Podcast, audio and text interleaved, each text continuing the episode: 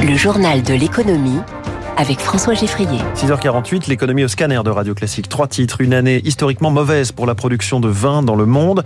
Les prêts garantis par l'État, c'était une bouée de sauvetage pour les entreprises au moment du confinement. C'est aujourd'hui vu comme un cadeau empoisonné.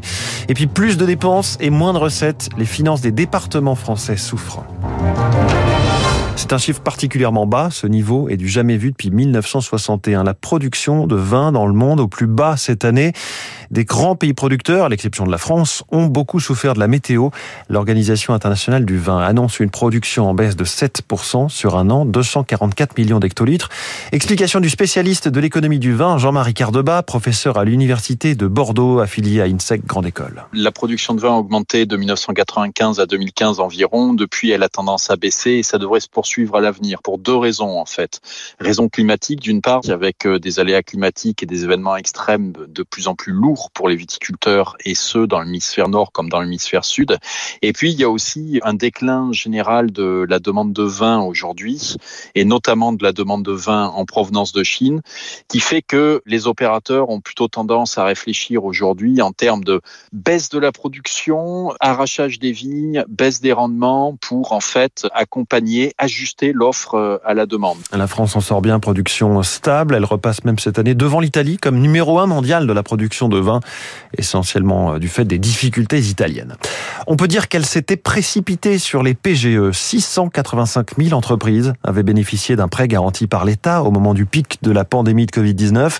Un montant total de 144 milliards d'euros, bouffé d'air frais pour la trésorerie quand l'économie s'arrête. Mais un prêt doit être remboursé et aujourd'hui, avec le ralentissement économique, ça n'a rien d'évident pour beaucoup de ces entreprises. Eric Kioch. Marine est fleuriste à Saint-Benoît-sur-Loire, dans le Loiret. Pendant la pandémie, elle avait contracté un PGE, 10 000 euros pour sauver son activité. Une bouée de sauvetage devenue un boulet financier, car au-delà de son remboursement, elle doit aussi s'acquitter des cotisations sociales qui avaient été reportées durant la crise. On a à sortir entre 3 500 et 4 000 euros par mois et on a de plus en plus de charges qui s'ajoutent. Je me dis, est-ce que vraiment mon entreprise va tenir le choc? À cela s'ajoute l'achat de ses fleurs, son prêt pour sa boutique, alors que les clients se font rares par temps d'inflation. Les clients euh, font attention à leur porte-monnaie, donc déjà on a beaucoup moins de ventes, on n'a plus de trésorerie, je peux plus me verser de salaire. 7 TPE sur 10 connaissent des difficultés similaires, affirme le syndicat des indépendants. Marc Sanchez, son secrétaire général, réclame un coup de pouce de l'État sur le remboursement du PGE. C'est la possibilité de le décaler dans le temps d'une ou deux années supplémentaires. C'est 3,5% du chiffre d'affaires d'une entreprise. C'est quasiment sa marge nette qui correspond notamment à la rémunération et à la capacité d'investissement de l'entreprise. Le gouvernement a mis en place le médiateur du crédit, mais sa saisine est un vrai casse-tête et prend du temps. De plus, son intervention permet de renégocier des prêts. Mais dans un contexte où les taux ont été multipliés par 3 ou 4 en deux ans, peu de petits patrons y voient un intérêt. Éric Kioch, un secteur en particulier est en plein brouillard, c'est l'automobile. Le brouillard, comme le titre euh, que l'Observatoire CTLM a donné à son tout dernier baromètre hier, pour 6 personnes sur 10, il est difficile d'acheter une voiture. 8 sur 10 craignent une hausse des coûts d'entretien. Dans ces conditions, explique Flavien Neville, directeur de cet observatoire, la baisse des ventes de voitures pourrait durer. Il y a les changements réglementaires avec les ZFE qui sont perçus comme étant injustes. Et puis il y a aussi euh, l'interdiction des moteurs thermiques et donc le choix du 100% électrique. Donc là aussi, il y a des incertitudes sur la technologie de la voiture de demain. Et tout ça fait que bah, les automobilistes sont un peu perdus. Ils ne savent pas s'il faut acheter électrique ou pas parce que les prix de l'électricité ont augmenté, parce que pendant tout un hiver, on a parlé de pénurie potentielle d'électricité, ce qui a jeté l'ombre d'un doute sur la voiture électrique. Et donc aujourd'hui, il y a beaucoup d'attentisme sur les intentions d'achat. Il faut rappeler que sur les 20 dernières années, on est plutôt à 2 millions 100 véhicules par an. Donc on a un marché qui sous-performe maintenant depuis plusieurs années et on peut penser que le nouveau rythme de croisière du marché automobile français, c'est plutôt 1,8 million par an plutôt que les 2 millions 100 qu'on avait précédemment. La loi immigration au Sénat, un accord a été trouvé entre la droite, le centre et le ministre Gérald Darmanin sur l'article 3 qui concerne la régularisation des sans-papiers dans les métiers qui manquent de main-d'œuvre. Article qui sera supprimé tel quel, remplacé par un article additionnel et une ordonnance qui sera plus restrictive que celle qui existe aujourd'hui.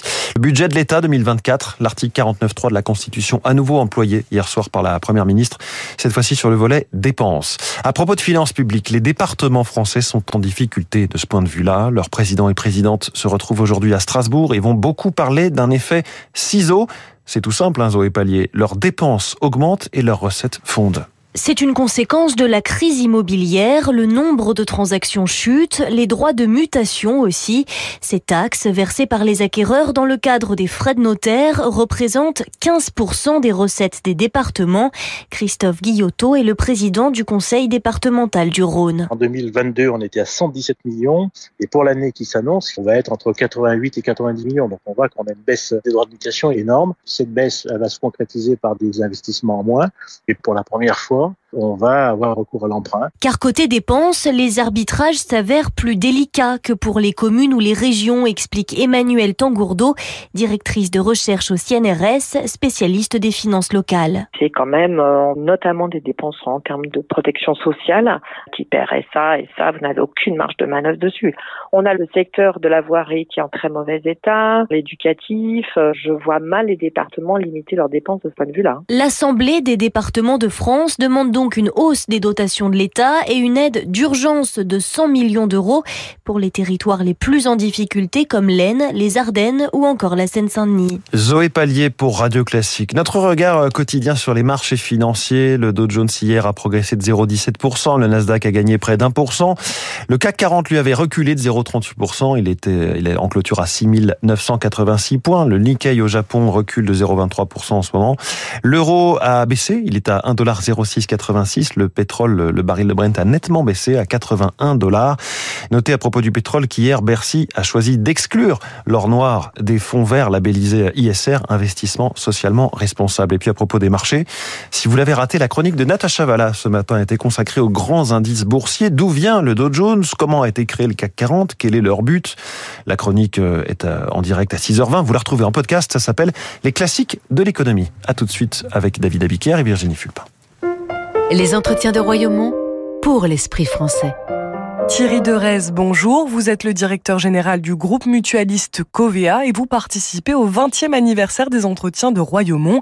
Le thème cette année, c'est croire. Que vous inspire-t-il? Il y a une polysémie du verbe croire. Ça recouvre énormément de notions. Me vient à l'esprit ce titre du livre de Raymond Boudon qui était Croire et savoir. Est-ce qu'il y a vraiment un antagonisme entre croire et savoir? C'est un débat sans fin, mais qui, encore une fois, aiguise l'esprit, remet en cause certaines certitudes, certains conforts, et ça, encore une fois, c'est précieux, c'est irremplaçable. Et donc, soutenir, si vous voulez, pour Covea, les entretiens de Royaumont, c'est participer à l'élaboration de cette dimension euh, collective de réflexion, de prise en compte de problèmes, de sujets qui nous concernent tous, qui pour certains nous taraudent, pour d'autres nous intéressent euh, tout simplement. Mais c'est la possibilité de le faire avec euh, un cadre d'une grande sérénité, d'une très grande honnêteté intellectuelle à la fois dans l'écoute et dans l'expression. Et ça, c'est extrêmement précieux pour nous.